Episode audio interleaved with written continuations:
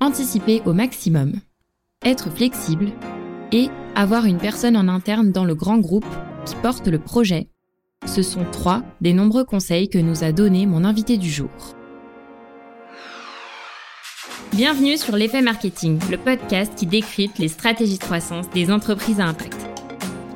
Je m'appelle Léa Guenifet et j'accompagne les entreprises à impact à développer leur acquisition grâce à des campagnes Google Ads. Dans chaque épisode, on analyse une action ou un canal marketing qui leur permet de développer leur croissance. Vous y trouverez des conseils concrets, un retour d'expérience avec une vision terrain et l'impact de ces actions pour répliquer la même stratégie pour votre entreprise.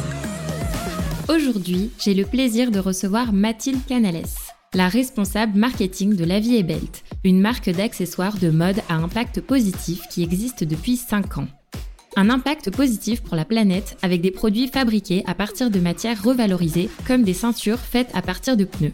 Et ils ont aussi un impact positif pour l'homme puisqu'ils fabriquent leurs produits en France dans des ateliers solidaires.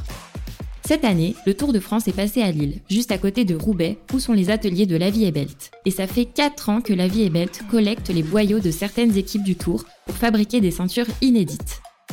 C'était donc une évidence pour eux, ils devaient être au rendez-vous. En partenariat avec Continental, un partenaire majeur du Tour de France, ils ont animé un atelier de sensibilisation à la revalorisation des déchets du cyclisme. Dans cet épisode, Mathilde nous dévoile les secrets d'une collaboration réussie avec un grand groupe. Elle nous parle de l'organisation, des exigences auxquelles ils ont dû répondre, du budget à prévoir et des résultats. Et en bonus, Mathilde vous a partagé des ressources pour vous aider à collaborer avec des grands groupes lorsque vous êtes une entreprise à impact. Je vous souhaite une très bonne écoute et on se retrouve tout à l'heure. Hello Mathilde Salut Comment tu vas? Ça va et toi? Ça va super bien, je suis trop contente de t'accueillir euh, sur euh, le podcast pour un sujet euh, particulier suite à la collaboration que vous avez fait avec le Tour de France. Bah, merci à toi de, de m'accueillir ici, c'est top. Pour commencer, Mathilde, ce que je te propose, c'est peut-être de reposer le contexte de ce partenariat avec le Tour de France pour euh, nos auditeurs et auditrices qui n'en auraient peut-être pas entendu parler. Oui, du coup, euh, pour expliquer un peu le, contexte de départ, euh, en 2022, cette année, le Tour de France est passé à Lille. J'en ai presque pas parlé dans la présentation, mais la vie est belle, est basée à Roubaix, juste à côté de Lille. Donc pour nous, c'était un peu une évidence qu'il fallait qu'on essaye euh, euh, d'être au rendez-vous euh, au moins sur l'étape de Lille.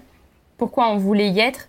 C'est aussi parce que ça fait quatre ans qu'on collecte les boyaux de route de certaines équipes du Tour de France, donc comme Groupama FDJ ou Ineos, et on en fait des ceintures un peu inédites qui sortent en général novembre ou décembre à la fin de la saison de cyclisme et en fait on, fait des ceintures euh, vraiment euh, gravées et, euh, marquées pour dire que c'est des, des, pneus des équipes professionnelles.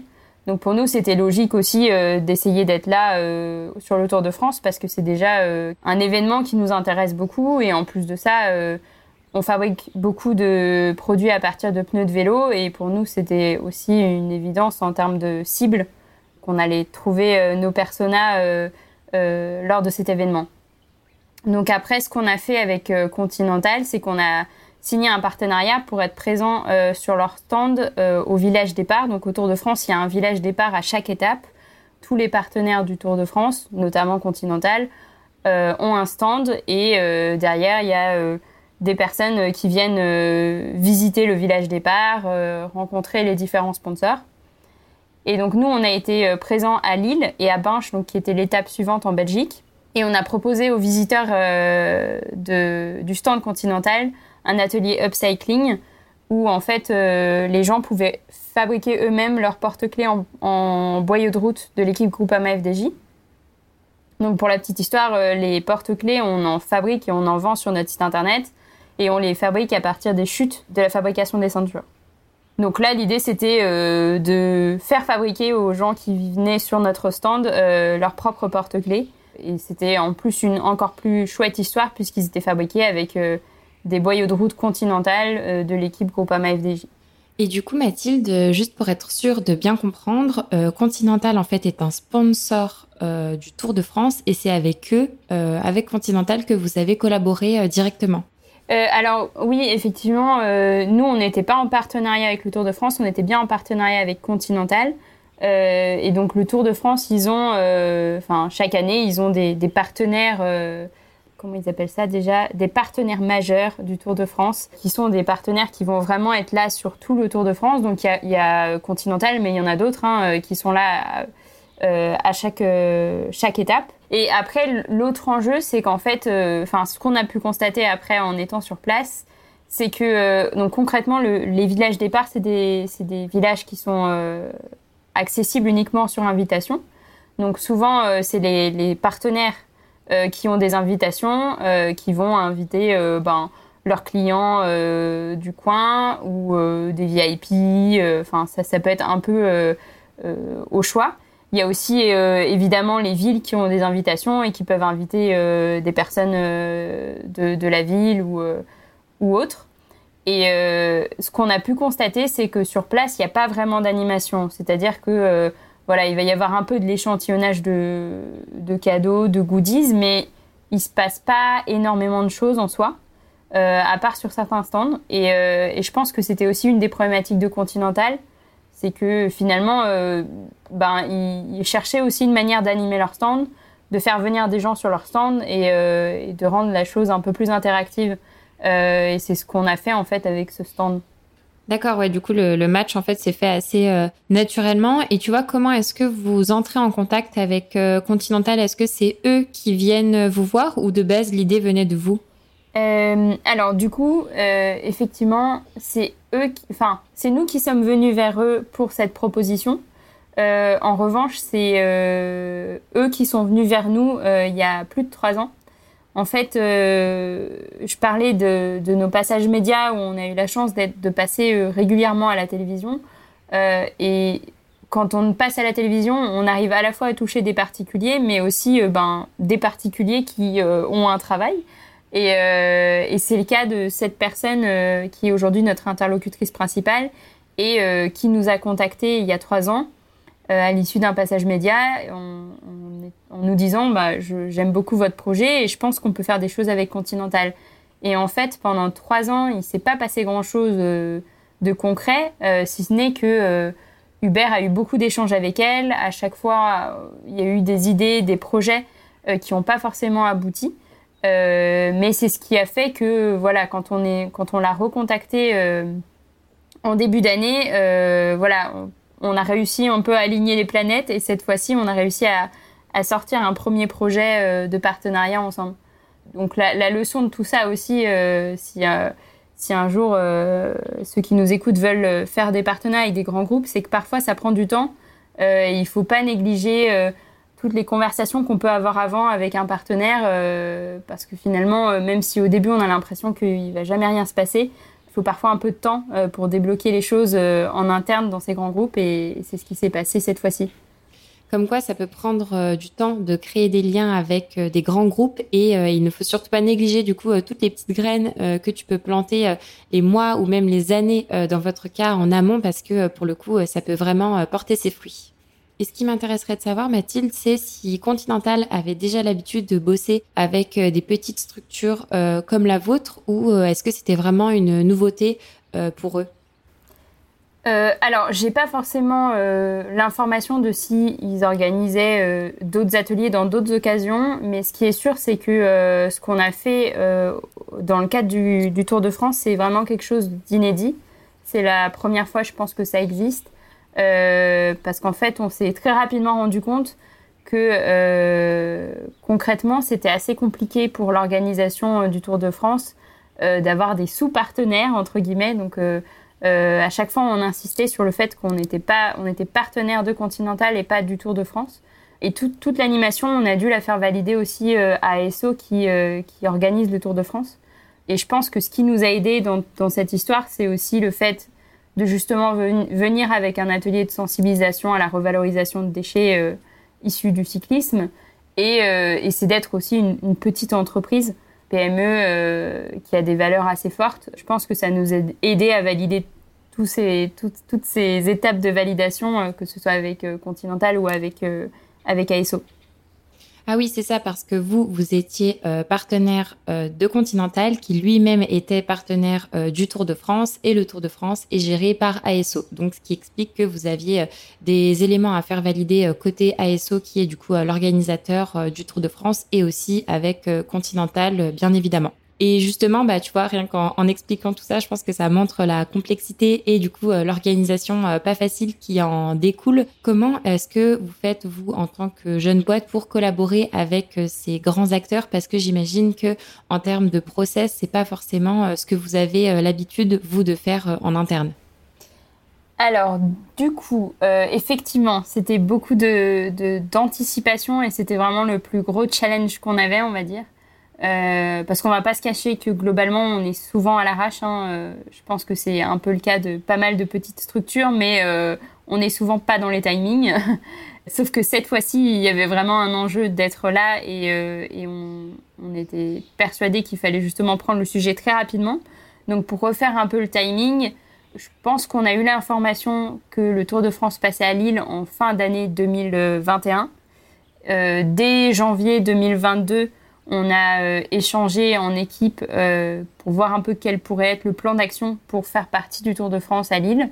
Au départ, on avait même identifié euh, le fait de faire ça, en interne on appelle ça faire ça en mode pirate, c'est-à-dire sans trop d'autorisation, se mettre sur une partie du parcours et trouver une manière de, faire parler de nous.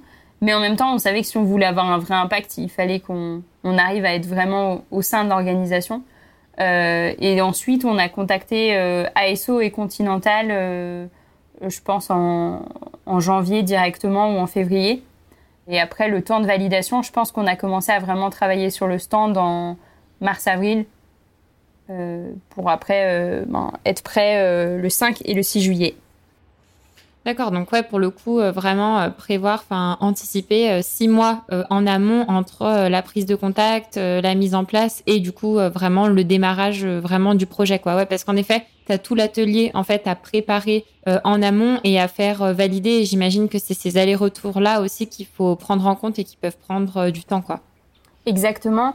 Après, nous, on était quand même en retard. Enfin le, point important, c'est qu'on n'avait pas forcément l'information avant que le Tour de France allait passer à Lille, euh, contrairement, je pense, mhm.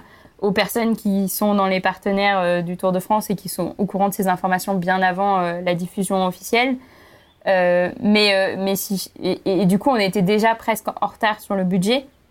Heureusement, on a réussi à rentrer dans ces budgets-là. ça nous a permis du coup de faire deux étapes et déjà de, de rôder un peu le projet. Mais si je si je donne un exemple plus concret, là, on, a eu un nouveau rendez-vous avec eux euh, en début de semaine, donc en septembre, euh, et on parle déjà du Tour de France 2023.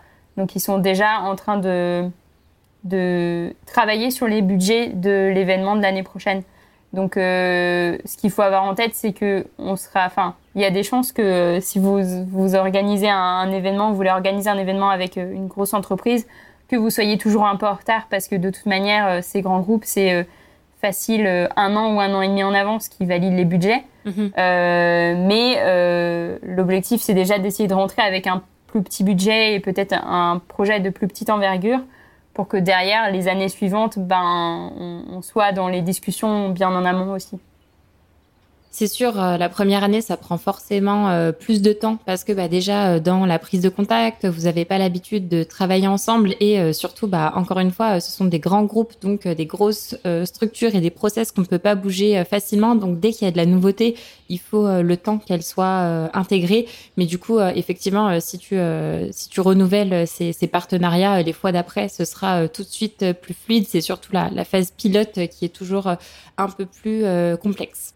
Et est-ce que tu pourrais nous en dire un peu plus sur euh, ce que vous avez euh, conclu avec euh, Continental? Est-ce que c'est vous qui leur avez proposé cet atelier? Est-ce que c'était de la co-construction? Savoir un petit peu bah, déjà contractuellement comment est-ce que ça se structure? Oui, alors du coup, on a dealé un atelier d'upcycling sur deux villages départ, à Lille et à Binche. mais en fait, ce qu'on a dealé, c'était une prestation payante. C'est-à-dire que nous, on, c'est proposé comme euh, une animation pour Continental. Donc, on n'a pas eu, enfin, comment dire? Enfin, du coup, on a validé avec eux un budget pour être présent sur ces deux jours. Et derrière, à l'intérieur de ce budget, il a fallu ben, faire entrer tout un dispositif euh, de support co-brandé, euh, d'animation, de matériel, etc. Mais euh, c'est vrai que cette animation-là, on l'a proposée comme un service en fait auprès de, auprès de Continental. pour tout simplement leur proposer une option en fait pour animer leur, leur stand sur les villages départ.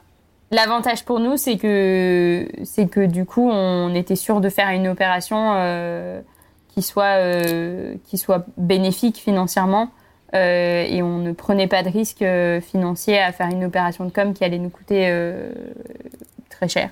D'accord, donc en fait cet atelier c'est une prestation payante que vous proposez à Continental et qui sera faite en fait sur le Tour de France. Et effectivement le, le modèle est top parce que vous vous prenez aucun risque puisque c'est une prestation que vous vendez.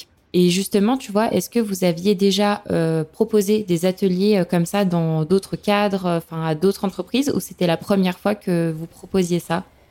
Alors, on en a, ça fait plusieurs années qu'on en parlait. en fait, on avait déjà la capacité de le faire l'année dernière. on avait déjà les, les presses, etc. Puisqu'en fait, l'atelier, tout simplement, c'est c'est on prend les machines qu'on utilise à l'atelier euh, pour travailler tous les jours et donc euh, en soi on n'a pas, pas besoin d'un énorme investissement pour, euh, pour faire un atelier de ce type-là au départ et en fait c'est Continental qui nous a poussé à accélérer en fait la mise en place de cette offre-là. C'est l'idée qu'on a eue en tout cas pour approcher Continental et proposer quelque chose d'intéressant aussi pour, pour le Tour de France. Et en fait, pour faire une parenthèse, pour nous, le Tour de France, c'est un, un événement qui pollue beaucoup. On en a aussi beaucoup parlé cette année. Euh, et, en fait, c'était important pour nous de venir avec un vrai message et pas uniquement de venir en proposant juste simplement nos produits en disant regardez, c'est des ceintures en pneus de vélo. C'était aussi de faire passer le message que, euh, que voilà, la pratique du cyclisme, ça génère aussi des déchets et que c'est important d'en avoir conscience. C'est important de voilà d'avoir une pratique raisonnée aussi par rapport à ça. Et donc l'atelier pour nous c'était euh, le bon message à avoir. Et c'est un atelier qu'on a pu tester en fait avant, euh, avant le Tour de France. On a fait euh, deux, demi-journées en fait auprès d'autres entreprises euh, sur l'île, ce qui nous a permis de, tester l'atelier, de, se roder aussi en termes de discours, de voir comment les, personnes qui faisaient l'atelier réagissaient et voir si ça avait un vrai impact aussi sur, sur les réflexions des personnes qui, venaient sur le stand. Donc euh, pour nous, c'était un super timing. Euh, enfin, on a, fait deux, ateliers juste avant le Tour de France et ça nous a vraiment permis de, de rôder le, le, projet en fait. Je rebondis sur, euh, sur ce que tu disais, Mathilde, parce que je pense qu'on a tous entendu parler de la pollution sur, sur le Tour de France cette année.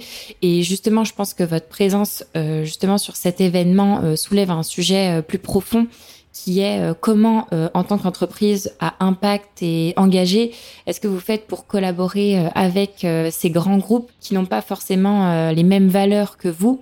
Et surtout, comment est-ce que vous faites pour faire en sorte qu'ils aillent dans la bonne direction? Comment est-ce que vous faites pour les sensibiliser et du coup avoir plus d'impact au global? Euh, ça m'intéresserait vraiment d'avoir ton, regard euh, là-dessus et de savoir euh, comment est-ce que vous abordez ça chez La Vie et Belt. oui, c'est une bonne question. en fait, on s'est beaucoup posé la question de comment approcher le Tour de France, notamment d'un point de vue de notre communauté, parce qu'on ne voulait pas décevoir notre communauté qui pourrait voilà, se dire oh là là, il participe à un événement comme le Tour de France, le Tour de France ça pollue, etc. Donc c'est vrai que nous, on essaye de voir les choses d'une manière un peu plus positive en se disant, effectivement, euh, c'est un événement qui n'est pas du tout parfait euh, à ce niveau-là. Mais nous, le fait d'y être, c'est aussi une manière de changer un peu la donne et de faire passer des messages auprès de personnes qui euh, sont fans du Tour de France et qui viennent pour le Tour de France. Et je pense que c'est déjà un impact qui est super important. donc, donc on a préféré prendre le parti d'y aller et de parler à ces personnes qui sont fans de vélo, qui sont fans du Tour de France et de, leur faire euh, un peu euh, euh, leur montrer un autre aspect en tout cas du Tour de France. et je pense que c'est des entreprises comme nous qui pourront aussi faire changer les mentalités au sein d'événements comme, comme le Tour de France. Ça, c'est pour la partie communication. Et après, pour la partie mise en place opérationnelle du stand, effectivement, ça a été, et, c'est vraiment un conseil que, que je donnerais, mais il faut essayer au maximum de rester en accord avec ses valeurs et ses engagements en tant qu'entreprise à impact. Parce que c'est vrai que quand on commence les négociations avec des groupes comme Continental qui ont l'habitude de faire des stands euh, à façon, de travailler avec des agences qui vont euh, euh, voilà, refaire le stand d'année en année, c'était important pour nous d'essayer de rester fidèles à nous et de pas justement se perdre dans l'histoire et, commencer à faire des choses qui nous ressembleraient pas, comme développer des tonnes de PLV qui sont pas forcément fabriquées en France, etc. Donc nous, on a essayé au maximum de rester fidèles à nous-mêmes, donc si je prends un exemple concret, euh, bah, tous les supports de communication qu'on a pu développer pour le Tour de France, ce sont des supports euh, qui ont été fabriqués en France. C'était les mêmes fournisseurs qu'on utilise d'habitude. Et ça aussi, c'était un enjeu parce qu'il fallait euh, rester quand même dans le budget. Donc, on a travaillé toujours avec nos fournisseurs locaux. Et ensuite, on a aussi utilisé du mobilier qu'on utilisait déjà. Euh, donc par exemple, euh, bon, évidemment, les presses euh, et les machines pour faire les, porte-clés, c'est les mêmes que celles qu'on utilise à l'atelier. mais la table qu'on a utilisée, c'est une table de notre atelier. et ça, ça a été aussi un peu des négociations en interne avec Continental parce que au début, ils ont été un peu surpris parce que notre table, bah forcément, les pieds, il y avait un peu d'époque dessus, donc ça n'était pas toute neuve. Hein. donc il a fallu un peu trouver des astuces aussi pour pour euh, rendre la chose un peu plus euh, attrayante à, à leurs yeux. Donc par exemple, bah voilà, euh, on a mis une bâche autour pour cacher les pieds qui étaient un peu abîmés et ça s'est passé nickel. Si je prends l'exemple aussi de, on avait une caisse pour mettre les pneus de vélo pour que les gens puissent choisir eux-mêmes dans la caisse les pneus de vélo. Et ça, c'est une caisse qu'on a trouvée de seconde main en bois qui a dû avoir mille histoires avant. Mais en tout cas, on avait vraiment pour enjeu d'essayer de, d'acheter le moins de choses en plus neuves pour cet atelier et de se dire que tout ce qu'on achèterait, on pourrait le réutiliser d'une manière ou d'une autre si jamais demain il n'y a plus de partenariat avec Continental. Je trouve ça trop cool, ouais, d'apporter bah, votre votre vision et finalement vos, vos valeurs, tu vois, à des grands groupes parce que je suis convaincue moi aussi que euh, c'est ce qui peut contribuer à faire bouger les choses et tu vois euh, des grands groupes voire des petites euh, des petites startups à impact procéder de cette manière-là, bah, tu te dis que euh, ça plante euh, la petite graine, ça peut euh, les inspirer avec d'autres manières de, travailler. Donc pour le coup, je trouve ça vraiment cool. Et vous, de votre côté, vous restez vraiment fidèle à vos valeurs et vous, vous apportez votre pierre à l'édifice, quoi, si, si, je puis dire.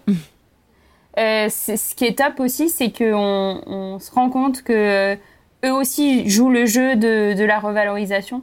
parce que déjà là, on, on échange pour l'année prochaine et et voilà, il y a déjà des idées de revaloriser euh, certains, certains éléments du Tour de France 2022 euh, dans notre stand l'année prochaine.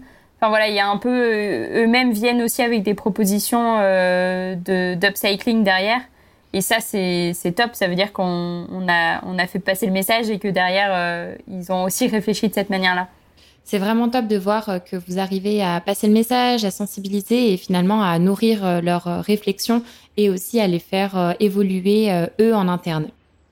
Ce que je te propose maintenant, Mathilde, c'est qu'on entre vraiment dans la partie opérationnelle et que tu nous expliques un petit peu quel était le plan d'action une fois que vous avez décidé que vous alliez proposer cet atelier à Continental. Euh, oui, alors du coup, en termes d'organisation, euh, la première étape qui a été euh, la négociation, on va dire, de l'accord de base qui était faire un atelier sur deux jours, ça, ça a été fait par Hubert, qui avait le, contact principal chez Continental. ensuite, c'est moi qui ai repris le, sujet avec, avec cette personne chez Continental.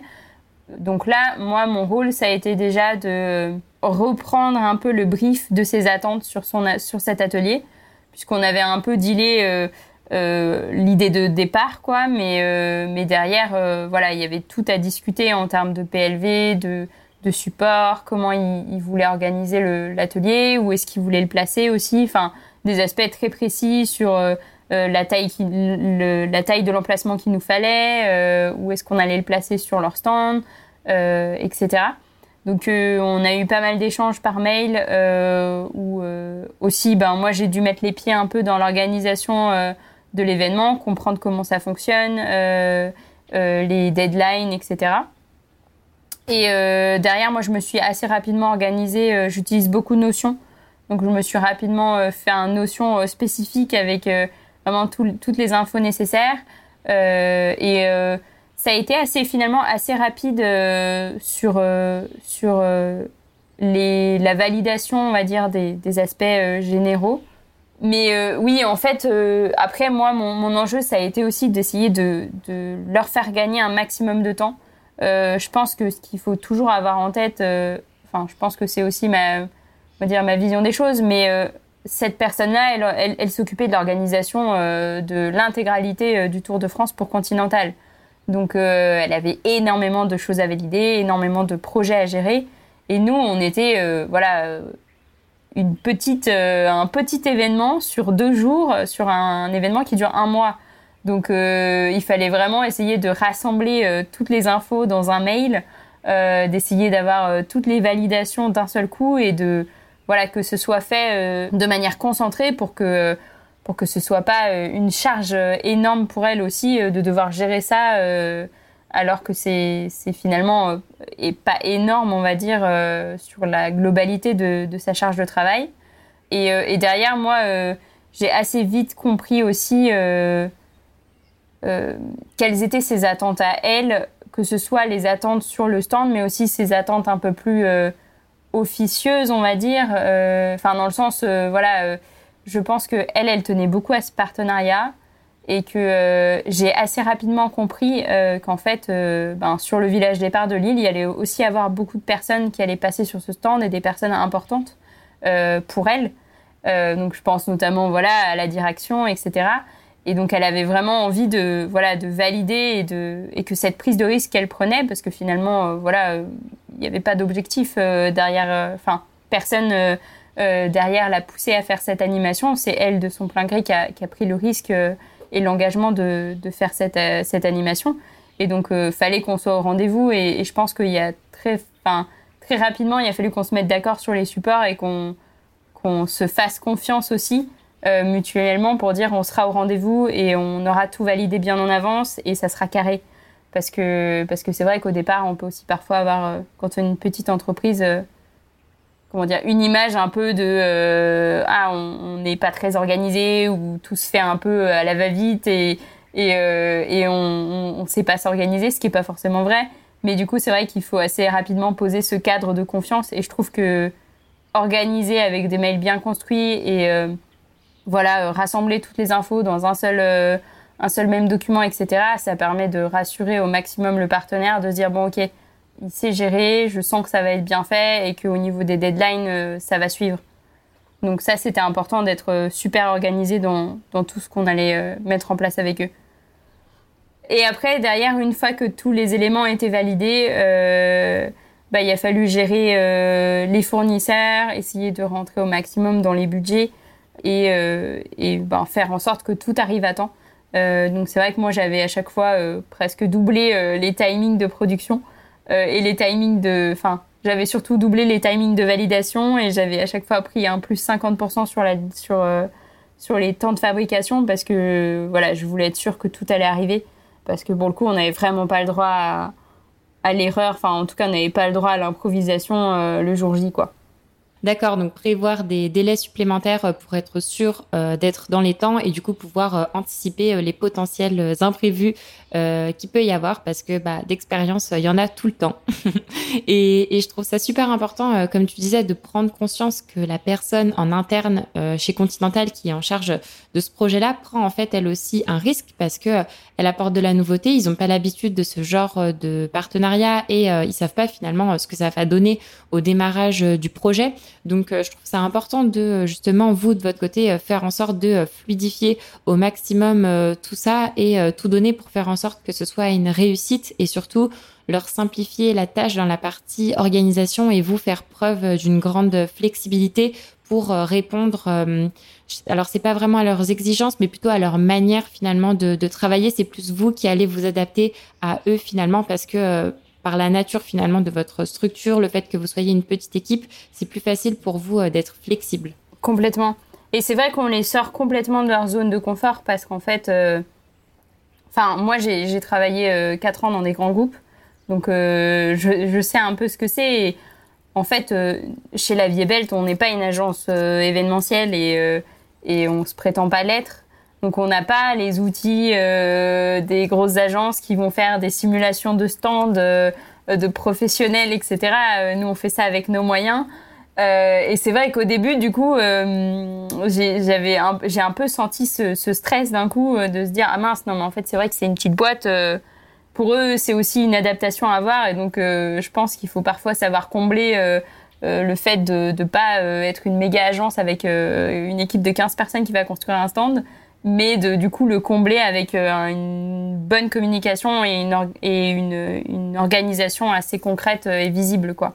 Et justement, est-ce qu'il y a des éléments ou des critères euh, sur lesquels vous avez dû euh, vous adapter? Parce que bah, j'imagine que entre ASO qui organise le Tour de France et Continental, les process sont ultra rodés. Est-ce qu'il y a des choses en particulier où vous avez dû être euh, très flexible? Alors en fait, du coup, c'est là où la prise de brief elle est super importante pour essayer de vraiment comprendre en fait jusqu'à quel niveau il faut il faut valider tout. Et derrière, bah, moi, en fait, mon objectif, ça a vraiment été que euh, euh, bah, quand, quand l'équipe continentale allait arriver euh, le, jour de l'étape de Lille, quand ils voient le stand, ils se disent oui, c'est en fait c'est ce qu'on c'est ce qu'on imaginait quoi. Donc c'était un peu mon, mon, enjeu principal. Donc j'ai vraiment, enfin j'ai vraiment poussé la réflexion de qu'est-ce qui doit être validé au maximum pour qu'il n'y ait pas de mauvaise surprise, que ce soit pour eux ou pour nous. Euh, donc si je prends l'exemple, euh, j'ai euh, transmis euh, jusqu'aux dimensions de la table où il allait avoir les presses, jusqu'à voilà la taille de la boîte où il y aurait tous les pneus. Enfin vraiment, j'ai même validé les dimensions de l'espace qu'il fallait avoir autour de la table pour évoluer autour et faire l'atelier. Enfin c'était vraiment quelque chose que j'avais un peu perdu comme habitude parce que finalement chez la Vie Belt on n'est pas trop dans cette intellectualisation de tout ce qu'on fait parce que finalement, on n'a pas forcément des contraintes aussi importantes euh, que ce qu'on peut avoir euh, sur des événements comme le Tour de France. Mais du coup, là, c'était vraiment l'exercice d'essayer de comprendre, euh, enfin, de, de se lister en fait tous les points qui pourraient être des points de friction ou en tout cas des points de, de, de mystère pour eux, pour que ça n'en soit plus en fait. D'accord, donc l'option que toi tu as choisie en fait, c'est euh, de leur donner un maximum euh, de détails pour être sûr le jour J finalement euh, de n'avoir aucune mauvaise surprise car tous les éléments auront été validés en amont. Complètement. Alors c'est vrai que c'est un peu une prise de risque, c'était une prise de risque pour moi de vraiment leur partager tous les détails du stand dans voilà dans moindre couture du stand. Euh, parce que finalement, bah, plus on en montre et plus on veut, enfin, plus on demande des validations et plus il y a le danger qu'ils veuillent tout modifier. Hein. Euh, mais, euh, mais du coup, c'est là où derrière, il faut savoir faire preuve de, enfin voilà, d'échange et de construction, enfin, d'être constructif ensemble pour pas, pas tout modifier finalement. Donc ça s'est plutôt bien passé et pour ça, ça a été assez top. Enfin voilà, les, points où eux ont eu des doutes, ont eu des inquiétudes, on a réussi à trouver des solutions euh, euh, assez facilement euh, sans modifier l'intégralité du stand, quoi. Ok, super. Et eh ben, écoute, c'est très clair sur cette partie organisation. Et moi, ce que je retiens vraiment, c'est l'adaptabilité et la flexibilité dont vous avez fait preuve pour faire en sorte que ça se passe de la meilleure façon possible et surtout que ça avance le plus rapidement possible. Et maintenant, Mathilde, j'aimerais bien qu'on creuse euh, la partie animation, savoir bah, justement euh, le jour J, comment est-ce que vous animez euh, cet atelier? Oui, alors du coup, on a vraiment tout fait en interne. L'avantage, c'est comme c'était à Lille, pour nous, c'était une manière de tester notre implication dans un événement comme ça, sans devoir faire des choses très compliquées, sans avoir besoin de recruter des animateurs, de les, de les faire se déplacer partout en France. C'était juste nous. Donc euh, on a été trois personnes de l'équipe à aller euh, sur le stand. Euh, et, derrière, c'était aussi super positif parce que ça nous a permis de déjà observer de l'intérieur comment ça se passe et de déjà voir un peu des choses qu'on pourrait améliorer. Et sur, le, sur place, en fait, le stand, ça a duré... chaque personne prenait à peu près entre 2 et 5 minutes, on va dire, pour faire son, son porte-clés. C'était un peu Enfin, on n'a vraiment pas vu le temps passer. En général, un village départ, c'est sur des grandes villes, c'est à peu près 2-3 heures de, présence. sur, les, sur les villages un peu plus petits, c'est 2 heures ou un peu moins. Et, et c'est une effervescence qui est, qui est un peu hors du commun. donc c'est vrai qu'on n'a presque pas vu le temps passer parce que il y a eu beaucoup de monde, euh, que euh, il y a euh, les gens qui, qui, font le stand, mais il y a aussi les gens qui sont sur le côté, qui nous observent, qui posent des questions, les, les des, médias qui vont passer avec des caméras qu'on va voir passer en flash, mais à qui on va répondre en deux questions. Enfin, c'est vraiment un peu un univers hors du commun, on va dire. Donc c'était, je pense bien qu'on soit trois et c'était bien qu'on soit là nous et pas des personnes externes parce que pour le coup ça nous a permis aussi d'être euh, ultra pertinent si euh, des médias passaient ou posaient des questions, parce que c'était notre projet et qu'on savait de quoi on parlait, quoi. Carrément trop cool et puis en plus euh, ça vous permet aussi de d'avoir les retours en direct que ce soit enfin des, des, médias mais surtout des personnes qui participaient aux, ateliers pouvoir mm. récolter les feedbacks en live quoi. C'est ça en fait c'était c'est vraiment ce qu'on a le plus récolté euh, pendant cet événement, c'est vraiment les retours des, personnes qui sont venues sur le stand, qui nous connaissaient pas du tout. Euh, alors que euh, c'est vrai que sur l'île, on commence à avoir une belle notoriété. Alors sur une population de gens qui suivent le Tour de France, j'ai envie de dire encore plus. Mais mais il y avait encore pas mal de gens qui ne nous avaient jamais rencontrés ou et qui étaient ultra étonnés par par l'atelier. Ce qui est top, c'est que vraiment cet atelier, je pense que ça c'est vraiment une expérience intéressante pour euh, les gens qui le font parce que ça dure pas longtemps, mais en fait, euh, il y a une implication en fait de la personne qui fait l'atelier. On l'implique dans le process et derrière, elle repart avec un porte-clés et, euh, on trouve que l'expérience de marque, elle, est super forte parce que derrière, voilà, déjà c'est un porte-clés, donc si on le met à ses clés de voiture ou ses clés de vélo ou de, de, maison, on le voit tous les jours. Et, et, en plus de ça, l'histoire, elle est belle parce que c'est c'est des pneus de, de l'équipe professionnelle. Donc, euh, pour les gens qui suivent le Tour de France, c'est euh, trop fort. Et euh, on a eu beaucoup de retours positifs. On a même des gens qui nous ont demandé si on était là à tous les villages. même les, les, animateurs des autres stands qui venaient faire leur porte-clés et qui nous demandaient si on revenait le, le lendemain. Enfin, c'était vraiment super positif dans l'ensemble. C'est clair que vous créez une véritable expérience autour euh, de cet atelier et puis le fait que les personnes fabriquent elles-mêmes leurs porte-clés, je trouve que ça te marque en fait encore plus euh, l'esprit parce que bah, finalement euh, c'est toi qui l'as fait et du coup bah, ça permet de faire découvrir la vie est belle à de nouvelles personnes. Et, justement, euh, tu me disais qu'il y avait beaucoup de personnes euh, qui vous connaissaient pas, et je serais intéressée de savoir bah, un petit peu les retours euh, que vous avez pu avoir, parce que bah voilà, moi la première, tu sais pas forcément que c'est possible déjà de faire des ceintures en pneus de vélo, donc je serais vraiment curieuse de savoir les retours que vous avez eus. Bah, ce feedback-là, on l'a eu. le ah, ah bon, je savais pas que c'était possible. Beaucoup de feedback comme ça, effectivement, sur ah mais c'est trop cool, ce que vous faites, etc pas mal de gens aussi qui ont dit mais c'est vrai qu'on se rend pas compte qu'il y a beaucoup de pneus qui sont utilisés pendant le Tour de France. Faut bien que vous fassiez quelque chose avec. Ou, des réflexions euh, plus globales sur, euh, sur le, traitement des déchets. Euh, on a aussi beaucoup de gens qui au départ étaient ah c'est trop bien.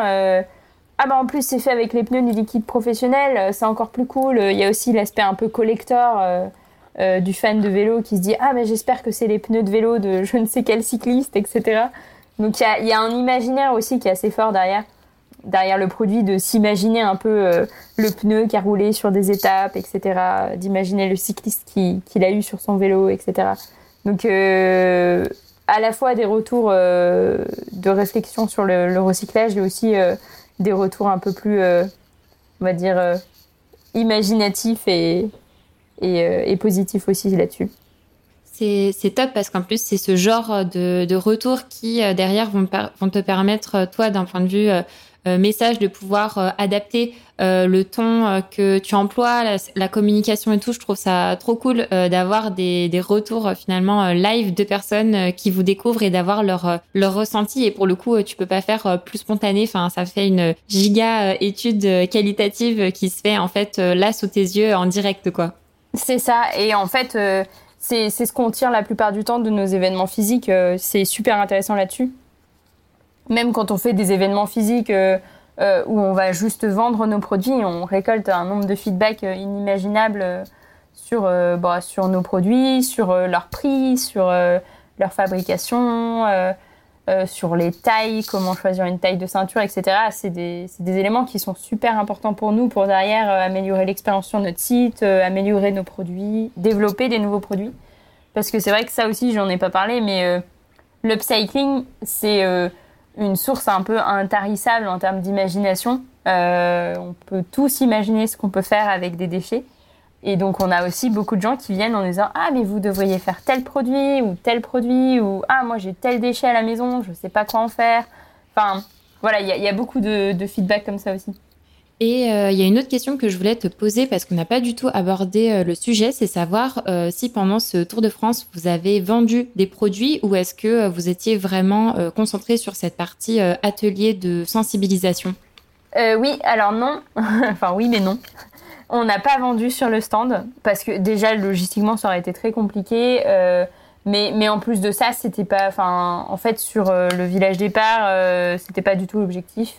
Par contre, on a présenté un peu nos produits. On avait, euh, on avait focus vraiment sur les produits qui sont faits à partir de déchets euh, du cyclisme, du vélo. Donc, euh, on avait une ceinture et des bracelets avec des chaînes de vélo.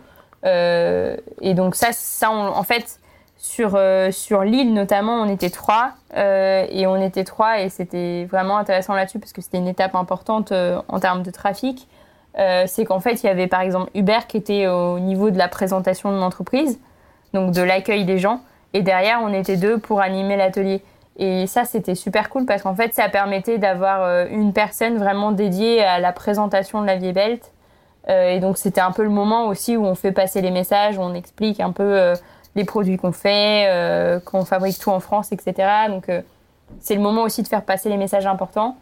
Et derrière, à la fin, en fait, quand euh, les personnes terminaient leur porte-clés, on accrochait un petit, donc ce qu'on appelle un hang tag, donc c'est une petite cartonnette euh, qu'on met déjà sur nos produits euh, avec un cordon et dessus en fait c'était ben, c'était une petite explication du projet et, et de ce qu'on fait nous la Vie Belt avec nos coordonnées etc.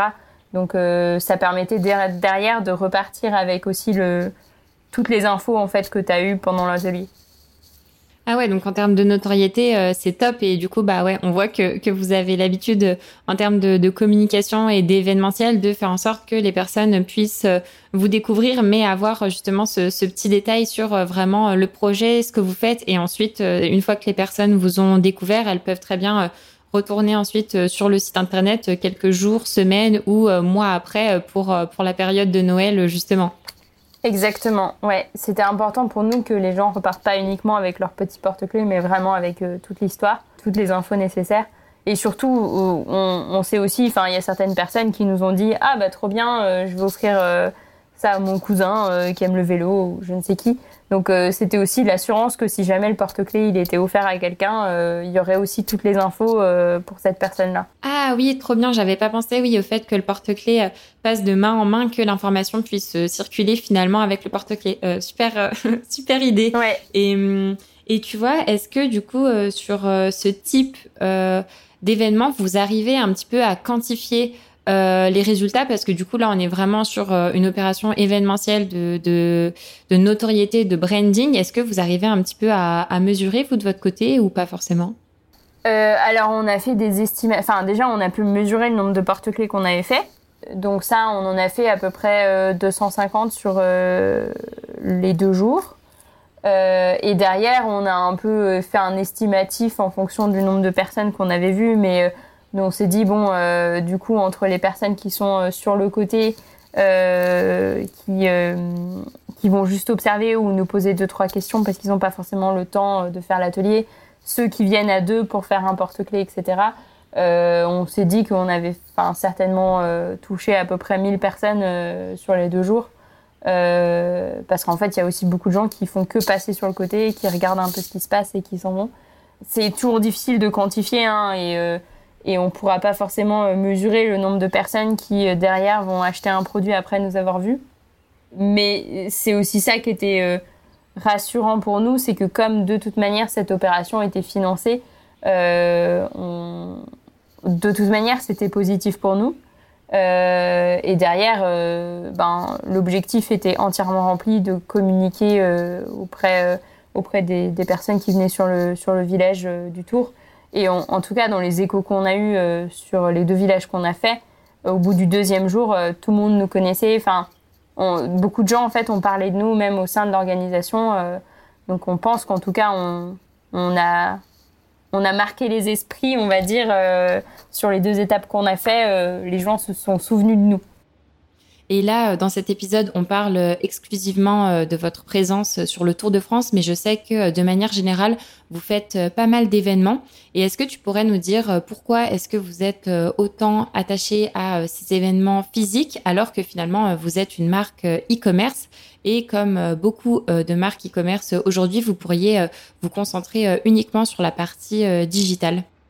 Alors déjà parce que pour des raisons un peu basique, on va dire, dans le sens où on fait de l'upcycling. Euh, et, euh, et, qui dit upcycling pour nous dit produit unique. Donc euh, toutes nos ceintures, presque, elles sont presque toutes différentes.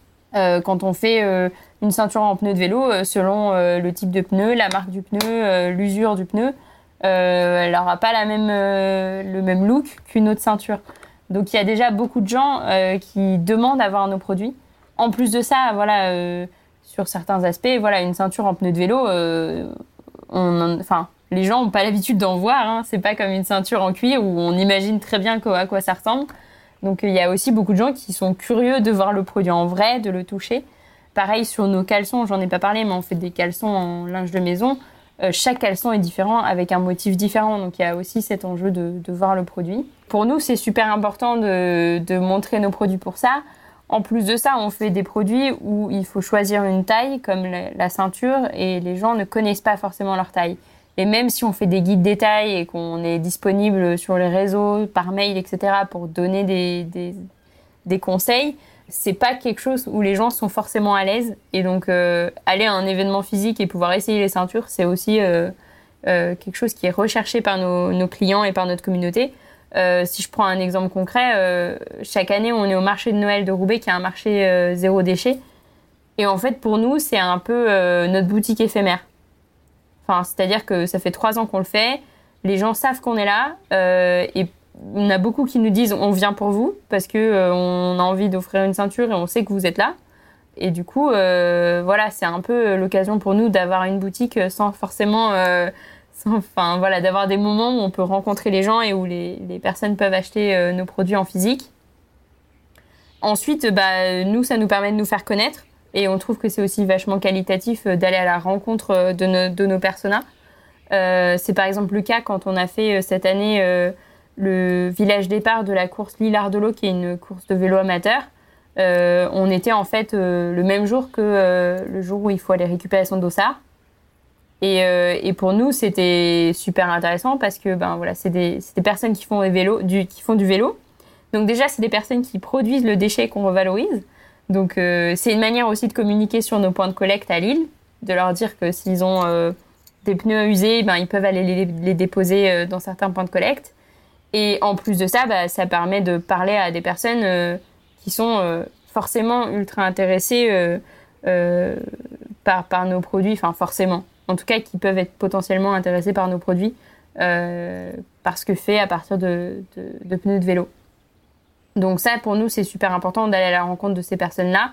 Et en fait, euh, on trouve que c'est une manière super intéressante de le faire aussi euh, en y allant en physique. Et enfin, bah, j'en parlais juste avant, mais pour nous, c'est super inspirant en fait ces événements-là, parce qu'en fait, on se rend compte aussi de, de pourquoi on fait ça. Quand on a le retour des gens en physique, c'est aussi une manière de, de se rendre compte de l'impact qu'on peut avoir, de la réalité de notre projet. Euh, on récupère beaucoup de feedback, euh, beaucoup de retours et, ça nous permet de nous améliorer sur plein d'aspects. Et en plus de ça, ça nous inspire et ça nous, ça nous motive pour en faire toujours plus. Parce que quand on a des feedbacks positifs comme ce qu'on a eu autour de France, euh ça donne envie d'en faire plus et on se dit qu'on on doit convaincre plus de gens d'acheter des produits upcyclés. C'est vraiment top d'avoir ton retour sur les bénéfices que vous apporte le physique finalement et que vous ne retrouvez pas finalement dans la partie digitale. Et c'est pour ça d'ailleurs qu'aujourd'hui on parle de plus en plus d'omnicanalité, le fait d'être présent sur plusieurs canaux à la fois en physique et euh, sur la partie euh, digitale via euh, le e-commerce. Ce sont des objectifs, selon moi, totalement différents et qui sont très complémentaires. Et justement, je trouve que ce partenariat que vous avez fait avec Continental sur le Tour de France, c'est un bon moyen de euh, mettre euh, un pied à l'étrier sans pour autant ouvrir euh, une boutique, mais déjà avoir voilà des premiers points de contact avec les personnes qui peuvent être intéressées par vos produits. Et ça me fait penser à un épisode que j'avais enregistré avec Paul Charon, le cofondateur d'Hommage, qui eux avaient utilisé le pop-up store pour leurs premiers événements en physique. Donc voilà, tout ça pour dire qu'aujourd'hui, c'est possible d'être présent physiquement sans nécessairement euh, ouvrir une boutique et ça vous permet d'aller vraiment au contact euh, de vos clients et surtout à moindre coût. D'ailleurs, c'est un sujet que je voulais aborder avec toi, euh, Mathilde. Quel est le budget, tu vois, à prévoir pour ce type d'événement? Parce que je sais que c'est ce qui peut rendre un peu frileuse les boîtes à impact à aller sur des événements physiques. oui, alors en fait, ça dépend. Enfin, déjà, il n'y a pas forcément besoin de faire des événements euh, ultra euh, euh, prisés. Enfin, je prends un exemple, on n'est pas obligé de faire le salon du Made in France dès la première année d'existence. Hein. on peut très bien tester sur des petits marchés de créateurs. Nous, on a fait, ça nous est arrivé de faire des petits marchés où l'entrée, c'est vraiment, enfin, c'est moins de 100 euros et et c'est sur une après-midi à Lille et on sait que par contre il va y avoir beaucoup de trafic, etc. Parce qu'aujourd'hui, Enfin, je pense que c'est le cas à Lille, mais c'est le cas de partout. Il y a de plus en plus de petits marchés de créateurs euh, où on peut aller tester un peu euh, ces produits. Donc, euh, je pense qu'il n'y a pas forcément tout le temps besoin d'un budget énorme. Après, c'est toujours une prise de risque parce que ben il y, a, des événements où on sait qu'il y aura du monde et on prend pas de risque, mais il y en a d'autres où c'est un peu un point d'interrogation et il faut tester. Par exemple, l'île de l'eau, c'est la première fois qu'on le faisait, on n'était pas du tout sûr que les gens allaient acheter des ceintures alors qu'ils viennent récupérer un dossard pour une course c'était vraiment un point d'interrogation et on s'est dit bah en même temps si on veut savoir si ça marche euh, il faut y aller quoi. Donc après ça dépend forcément aussi de si derrière il y a un budget qui est demandé qui est euh, qui est considérable ou non.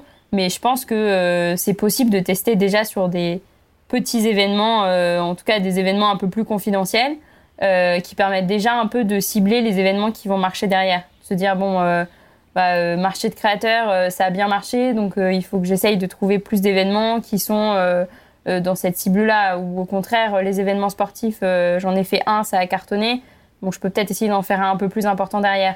Donc je pense que c'est important de tester, on n'est pas obligé tout de suite de se lancer dans des, événements qui demandent une organisation énorme. nous, ça nous arrivait de faire des petits événements où voilà, on y va, on charge la voiture, on a deux tréteaux, notre PLV de d'habitude et et derrière, euh, ça nous prend une, journée, euh, un week-end. Euh, enfin, c'est pas forcément tout le temps des énormes investissements. Donc voilà. Et derrière, bah, en termes de calcul, je pense que c'est assez simple dans le sens où il faut juste se dire bon bah si le prix d'entrée derrière, je suis à peu près sûr de vendre tant de produits, je sais que je peux rentabiliser l'événement quoi. Quand c'est de la vente en tout cas. D'accord, donc toi, ta reco, c'est vraiment euh, de pas hésiter à se lancer euh, dans des petits événements euh, pour commencer. Comme ça, c'est à moindre frais et ça permet déjà d'avoir une première visibilité et finalement d'augmenter progressivement au fil du temps. Et selon toi, sur quoi est-ce que vous auriez pu mieux faire dans votre collaboration avec Continental? Bah, Je pense qu'on essaierait d'avoir encore plus d'anticipation sur la prise de contact avec Continental. Et l'autre aspect que j'ai noté, pour moi, c'est plus bosser sur la communication euh, autour de l'événement. Euh, en fait, là, on l'a pas du tout travaillé. Enfin, on a fait des choses. Hein. On a fait un reel partagé avec Continental. On a fait des stories de jour J. Euh, Hubert a fait un post derrière. Enfin, voilà, il y a eu des choses de fait, mais c'est vrai que ça n'a pas du tout été coordonné. Enfin, ça a été fait, on va dire, de manière très spontanée le jour J. mais en fait, on a, enfin, il y a encore, euh, du coup, si, si, le partenariat est reconduit, on aura du coup des marges de, de progression.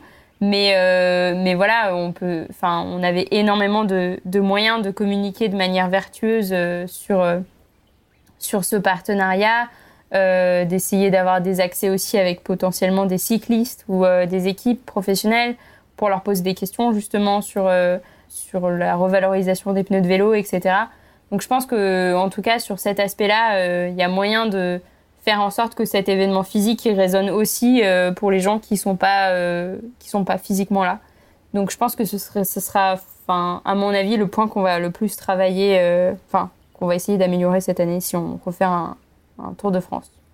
Et d'autant plus quand tu vois euh, l'énergie euh, et les ressources que ça vous demande pour euh, collaborer avec un grand groupe sur toute cette partie événementielle, tu te dis que vous avez tout intérêt à communiquer dessus pour maximiser votre impact.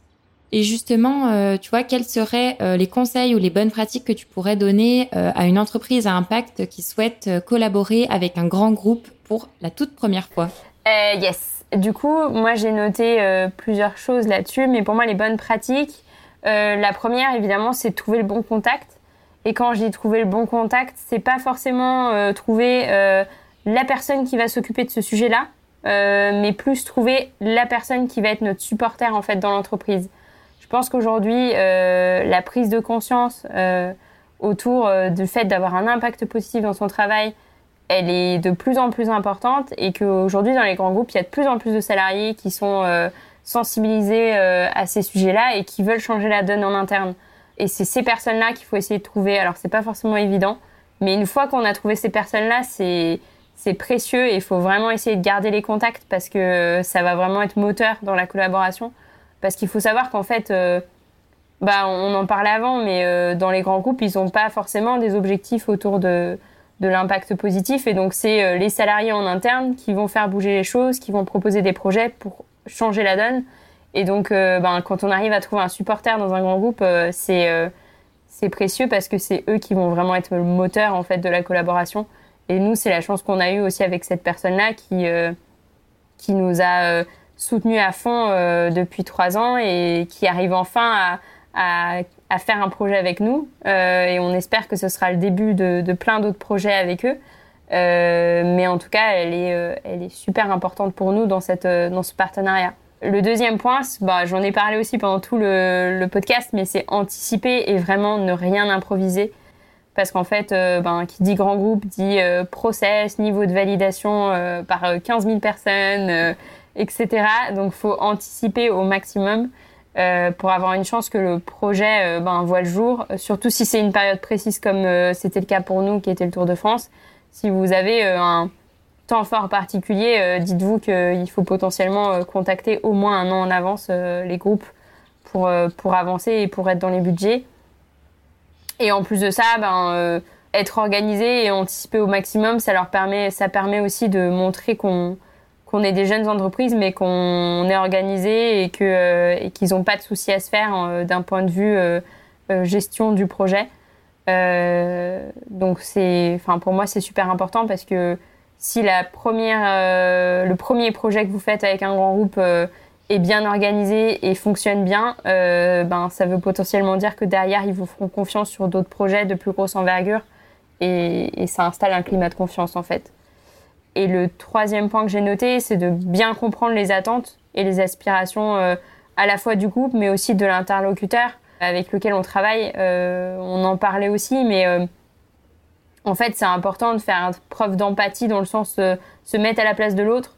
Et euh, parfois, on a l'impression que les grands groupes, ils arrivent avec leurs demandes super, enfin gigantesques et leurs exigences de grands groupes.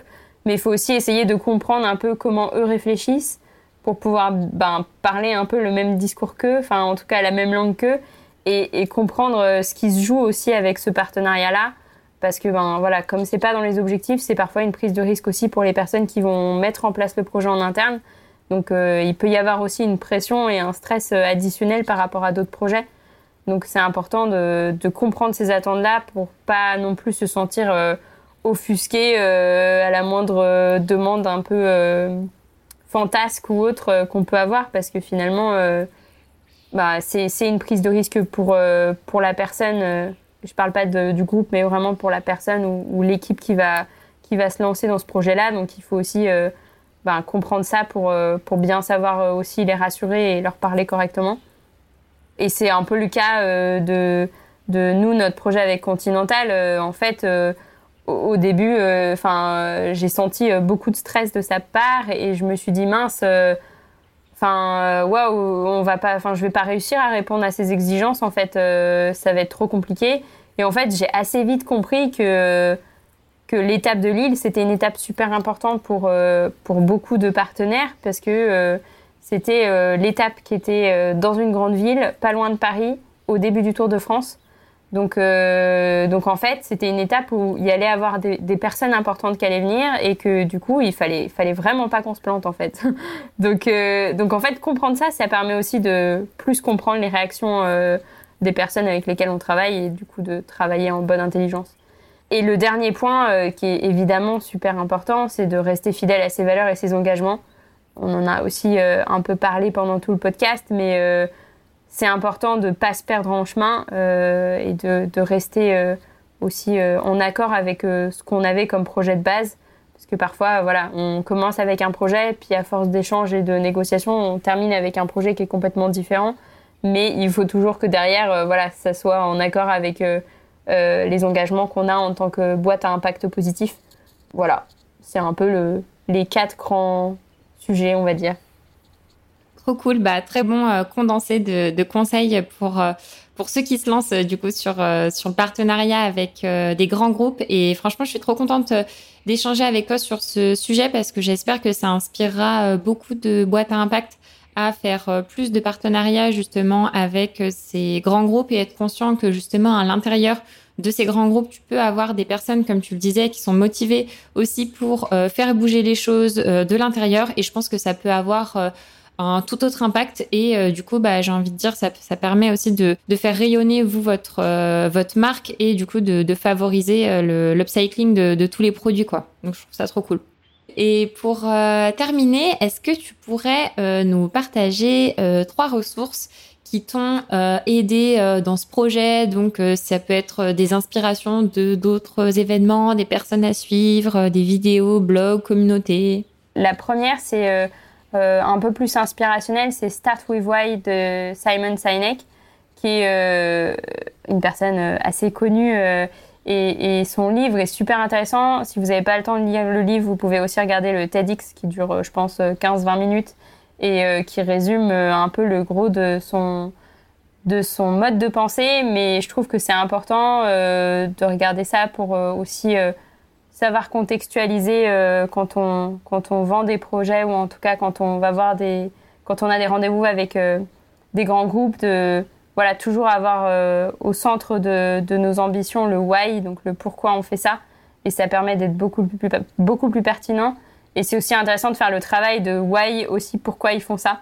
Parce que ça permet aussi de ben, échanger sur la même enfin de mieux comprendre son interlocuteur le deuxième point, c'est euh, pas du tout euh, une ressource, on va dire, éco-responsable, tout ça, tout ça. C'est un livre sur la négociation qui s'appelle Comment réussir une négociation. Mais c'est important, je pense, quand on veut parler avec des grands groupes, de se former sur la négociation parce qu'il y a un peu des codes et que surtout, bah, ça permet de parler un peu le même, le même langage qu'eux.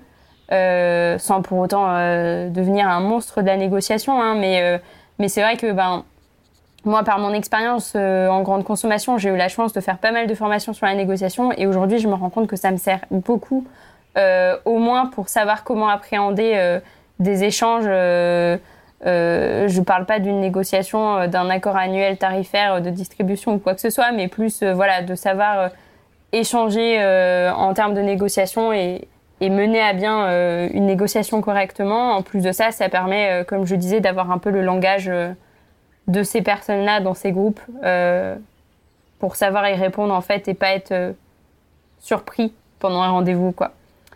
Euh, et le dernier point, bah, c'est aussi ce qui nous ce qui nous connecte, Léa, mais c'est la communauté marketing, flow où il y a plein de tutos super intéressants sur la prospection LinkedIn.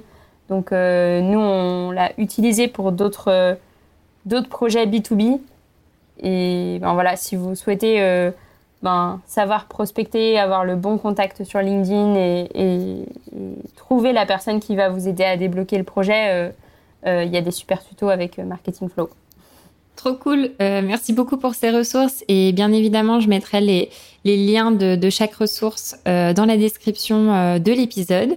Et selon toi, qui devrait être à ta place dans un prochain épisode du podcast? Euh, Alors, je dis pas forcément non, mais par contre, j'ai une entreprise, enfin une marque qui m'inspire beaucoup, euh, enfin que je trouve assez inspirante, c'est euh, les mini-mondes. Je pense que c'est un peu un exemple en termes de communication et, et, de dynamisme. je les trouve super inspirants. ils arrivent à construire une communauté aussi super forte et ça, c'est assez intéressant. Ils sont très créatifs et le, point que je trouve super intéressant, c'est que dernièrement, ils ont arrêté les pubs Facebook et ils ont beaucoup communiqué sur ça. Du coup, je trouverais ça intéressant justement euh, de les avoir euh, sur un podcast et de, et, de leur poser des questions sur comment ils ont fait pour, euh, pour bah voilà, faire ce changement de direction en termes d'acquisition et comment ils s'en sortent aujourd'hui. Est-ce que c'est une décision qui est payante? Je pense que les pubs Facebook, c'est encore c'est un, vrai sujet aujourd'hui. Euh, il y a de, plus en plus de marques qui se posent la question et, du coup, je, je trouverais ça intéressant d'avoir le retour d'une entreprise qui l'a fait et qui ne le fait plus. Bah pour le coup, euh, Mathilde, tu pouvais pas euh, m'apporter une meilleure réponse parce que euh, c'est pas du tout voulu. Mais j'en profite du coup pour faire euh, un petit un petit teasing pour la semaine prochaine. C'est exactement le sujet de la semaine prochaine. J'ai échangé avec Quentin Horry, le cofondateur des Minimondes, sur cette problématique de dépendance à Facebook. Donc voilà, j'en dis pas plus. Mais du coup, je t'invite à écouter l'épisode qui sortira la semaine prochaine. Trop bien. Et pour terminer, euh, si nos auditeurs ont des questions à te poser, où est-ce qu'ils peuvent te contacter? Bah, Je suis disponible sur LinkedIn, euh, Mathilde Canales. Euh, je suis carrément open pour échanger. Trop cool. Et eh ben Mathilde, un grand merci pour pour cet épisode. C'était vraiment trop cool et un vrai plaisir d'échanger avec toi sur cette euh, sur cette collab euh, du coup avec euh, Continental dans le cadre du, du Tour de France. donc voilà, j'espère que ça inspirera vraiment beaucoup d'entreprises à impact sur cette partie événementielle. Merci à toi, c'était super intéressant. J'ai beaucoup aimé les échanges. à très vite. Salut. Si vous êtes encore là, un grand merci d'avoir écouté l'épisode. Si vous l'avez aimé, laissez-moi une note sur Apple Podcast ou Spotify. Ça permet de donner de la force au podcast et de me faire gagner en visibilité. Et en bonus, Mathilde vous a partagé des ressources pour vous aider à collaborer avec des grands groupes lorsque vous êtes une entreprise à impact. Pour accéder à ces ressources, retrouvez le lien dans la description de l'épisode. C'est tout pour aujourd'hui et je vous dis à très vite dans le prochain épisode.